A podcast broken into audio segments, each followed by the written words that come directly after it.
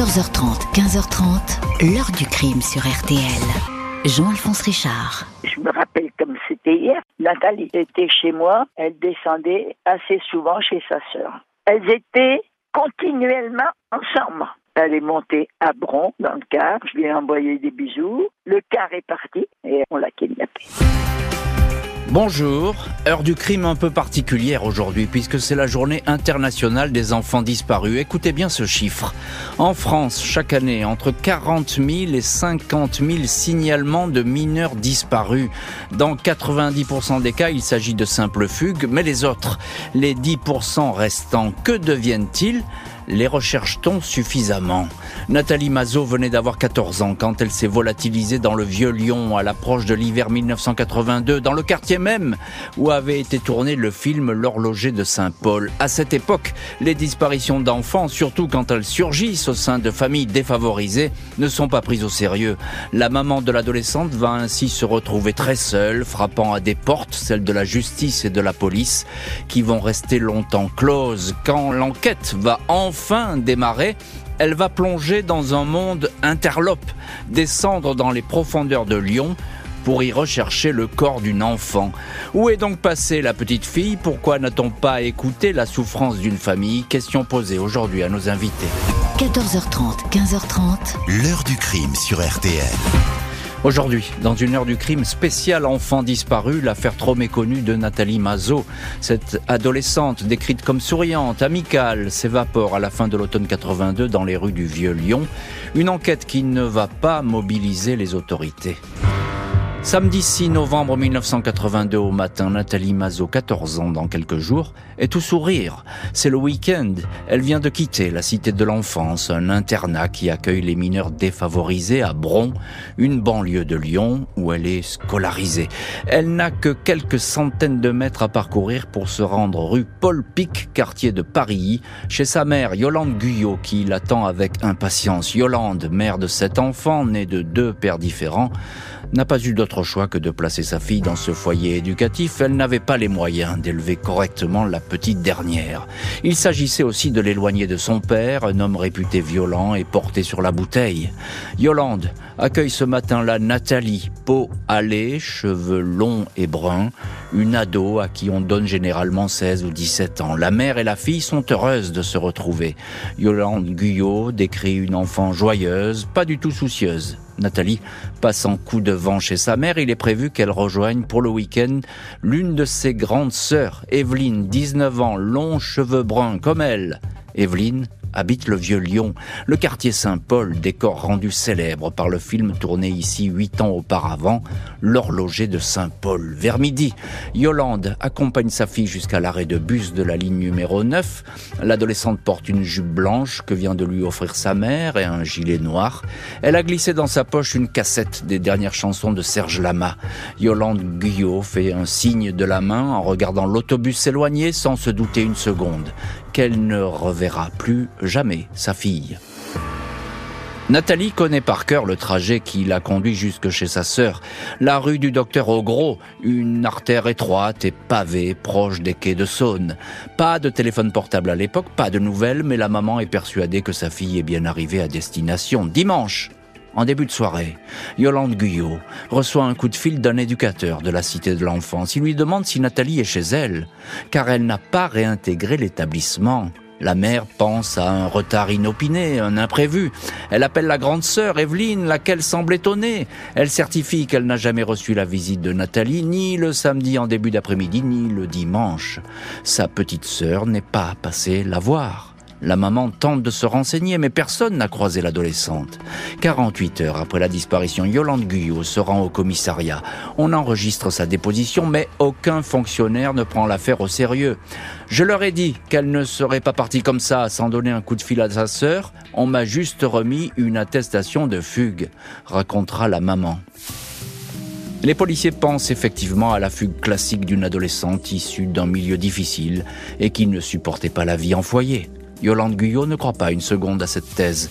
Nathalie avait certes connu une enfance compliquée, mais elle était heureuse, vivante, entourée d'amis qui l'aimaient beaucoup. Qui plus est, elle ne serait jamais partie sans donner de ses nouvelles à Evelyne. Elle admirait sa grande sœur qui rêve de devenir styliste dans la mode. Mais était-elle au courant de la véritable activité d'Evelyne, à savoir une occupation d'hôtesse au Lido, un bar à bouchons des quais de. Evelyne fréquentait encore un café peu recommandable près de la gare de Perrache. Elle avait de plus délaissé son petit copain Eric en militaire au profit de ses activités nocturnes, une occupation qui déplaisait beaucoup à sa mère. Un jour, j'étais allé voir la patronne de cette boîte.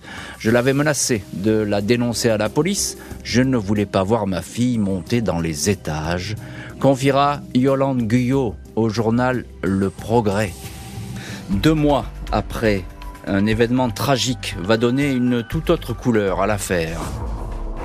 Mercredi 5 janvier 1983, des résidents de la rue du Docteur Ogros, dans le quartier Saint-Paul, sont alertés par une déflagration sourde dans un appartement voisin. La locataire, Evelyne Mazot, 19 ans, est retrouvée sans vie dans le canapé. Elle vient de se suicider, une balle dans la tête. À côté d'elle, on retrouve l'arme utilisée, un revolver REC modèle Cobra, acheté l'après-midi même chez un armurier de la place des terreaux. Le geste désespéré ne fait aucun doute. Evelyne a laissé une lettre sans ambiguïté à l'attention de sa mère, Yolande Guyot. Pardon à ceux à qui je fais de la peine. Mais c'est comme ça que je serai heureuse. Pardon maman, je t'aime. Il y a encore cette phrase pardon à l'enfant que je porte, nous nous retrouverons au paradis. Aucune allusion à la disparition deux mois plus tôt de sa petite sœur Nathalie, affaire classée. Evelyne s'est suicidée car elle ne supportait pas de porter un enfant non désiré d'un père qui ne le reconnaîtrait jamais. Aucun lien établi avec l'absence de Nathalie, même si la maman est stupéfaite parce qu'elle découvre dans l'appartement, il y a là la petite jupe blanche et le gilet en laine que portait Nathalie le jour où elle s'est évaporée. Yolande Guyot est sûre de ne pas se tromper. Elle retrouve aussi la cassette de chansons de Serge Lama qu'elle lui avait offerte. De toute évidence, Nathalie est bien passée par l'appartement le week-end de sa disparition. Elle s'y est même changée, a peut-être dormi ici.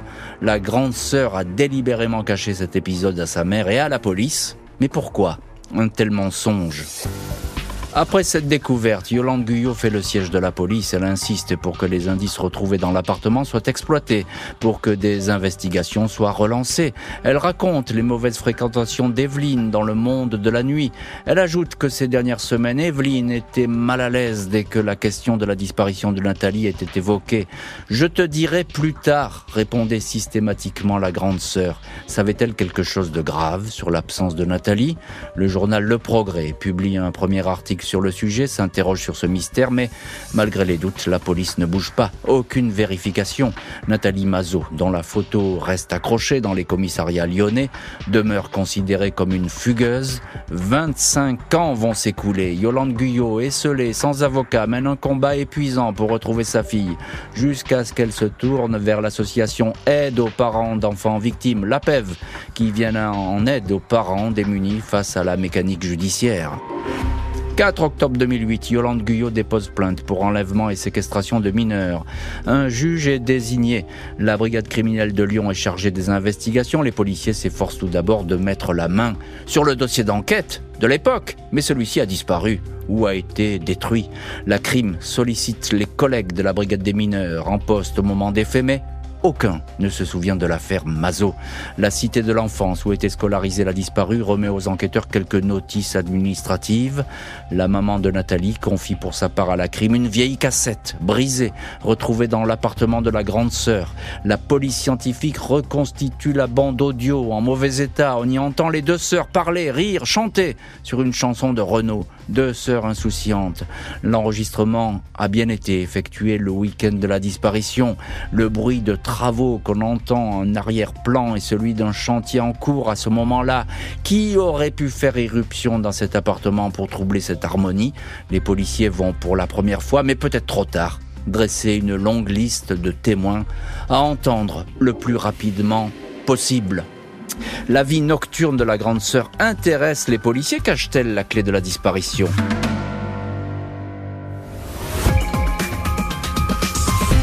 On n'a pas imaginé qu'elle avait fugué. On était convaincus qu'elle avait eu un problème euh, là-bas, à Saint-Paul. On était convaincus qu'elle y était passée, convaincus qu'elle était retenue contre son gré là-bas. Il y avait une espèce d'ambiance malsaine que nous, on avait, on avait ressenti. À l'occasion de la journée internationale des enfants disparus, retour dans l'heure du crime sur la disparition trop longtemps négligée et oubliée de Nathalie Mazot, 14 ans, à Lyon en 82. 25 ans pour que l'enquête euh, démarre vraiment. L'adolescente aurait-elle été murée dans une cave? 2009, depuis quelques mois, la brigade criminelle de Lyon s'efforce de reconstituer le dossier fantôme de la disparition de Nathalie Mazot. Les proches, les amis d'adolescence de la disparue sont interrogés. Une rumeur revient avec insistance. Nathalie aurait pu être séquestrée, tuée, dissimulée dans une cave du quartier Saint-Paul. À l'époque, l'endroit abonde de barlouches, de clubs fréquentés par une faune de prostituées et de souteneurs. La sœur de Nathalie, Evelyne, avait été happée par ce monde. Guyot, la maman, assure avoir recueilli à l'époque les confidences d'un homme certifiant que le week-end de la disparition, Evelyne avait emmené avec elle sa petite sœur dans un bar où elle travaillait, les ambassadeurs, au numéro 4 de la rue Octavio May. Cet homme m'a dit qu'on avait fait du mal à la petite, confie la maman. Nathalie aurait pu être laissée dans une cave. Les policiers retrouvent l'ancien gérant du bar, Jean-Claude O, vieux monsieur qui vit dans un camping-car. Il admet qu'il connaissait les deux sœurs mais n'a rien fait de mal. La cave il y a fait des travaux, dit-il, mais c'était pour cacher des pièces d'or. Les policiers ne sont pas convaincus par la version de l'ancien tenancier. Ils décident de fouiller les sous-sols du bar sous la rue pavée qui monte vers la gare Saint-Paul. À trois reprises, ils vont sonder les lieux. Ils découvrent sur place une trappe, laquelle s'ouvre sur une volée d'escalier qui aboutit à un boyau obscur de deux mètres de long. L'issue est obstruée par un mur en moellon. L'ex-patron du bar assure que cette maçonnerie est destinée à empêcher les inondations. La police scientifique perce deux trous de 15 cm sur 15 cm. De l'autre côté, ils n'aperçoivent qu'un tas de gravats, aucun squelette. Selon eux, le corps de Nathalie Mazot n'est pas là. Ils n'iront pas plus loin. Au désespoir de la maman et de son avocate, maître Ingrid Botella, laquelle confie on demande simplement d'aller au bout. On sait qu'il y a une chance infime de savoir la vérité. Pourquoi la refuser à une mère qui voudrait finir sa vie en paix? Enquête close, la maman va devoir attendre 8 ans de plus pour que le dossier soit rouvert. 14 septembre 2014, 32 ans après la disparition de Nathalie Mazot. La justice prononce un non-lieu. Le juge estime que les chances de retrouver le corps sont inexistantes. Yolande Guyot, la maman n'en démord pas. Je veux qu'on ouvre cette cave. Je suis certaine que ma fille est ici, répète-t-elle. Avec son avocate, maître Botella, elle demande que des fouilles soient relancées. Un an plus tard, la justice leur donne raison. Il faut entreprendre ces fouilles par rapport à la détresse d'une mère. Il faut laisser une dernière chance, écrivent les juges. Jeudi 8 juin 2017, le juge lyonnais Patrick Audugé, deux experts de l'Institut de recherche criminelle de la gendarmerie, des policiers, des maçons, se retrouvent dans la cave du 4 rue Octavio May. Un géoradar est utilisé pour radiographier 5 mètres carrés du sous-sol. Il s'agit de repérer la moindre anomalie qui pourrait signaler la présence d'un corps. Les maçons fracturent une dalle de béton, plus d'une heure d'expertise, mais le résultat est négatif. Yolande Guyot et le juge Audugé ne peuvent que constater l'échec des recherches. On n'a rien trouvé. Tout ce qui est raisonnable a été fait. La probabilité de succès était très faible, mais il fallait le faire. Nous sommes maintenant en bout de course, confie le magistrat qui ajoute On peut exclure qu'il y ait la moindre anomalie dans cette cave. On va donc clore le dossier. Yolande Guyot, qui a alors 79 ans, n'a jamais été aussi désemparée. Je n'ai plus aucune piste. Je crois que c'est fini pour moi et que je ne saurai jamais, déplore-t-elle. Cette fois, le dossier se referme pour de bon. Seul un témoignage ou une découverte fortuite pourrait le relancer. En 1982, juste après la disparition de Nathalie Mazot, ses amis du quartier Brossolette avaient arpenté les rues de Lyon à sa recherche. En 2015, ils s'étaient retrouvés pour demander à la justice de ne pas refermer le dossier. À l'époque, rien n'avait été fait. Nous, ses amis, nous n'avons jamais cru à la fugue. On voudrait simplement que l'enquête aille jusqu'au bout. C'est le dernier espoir. Ce serait magnifique, confiait Florence au journal Le Progrès. Elle se souvenait de sa copine Nathalie comme d'une fille d'une gentillesse infinie, belle et bien élevée. Yolande Guyot, la maman contrainte au silence et à l'attente, a toujours répété que tant qu'elle aurait les pieds sur terre, elle n'abandonnerait pas. L'heure du crime, présenté par Jean-Alphonse Richard sur RTL.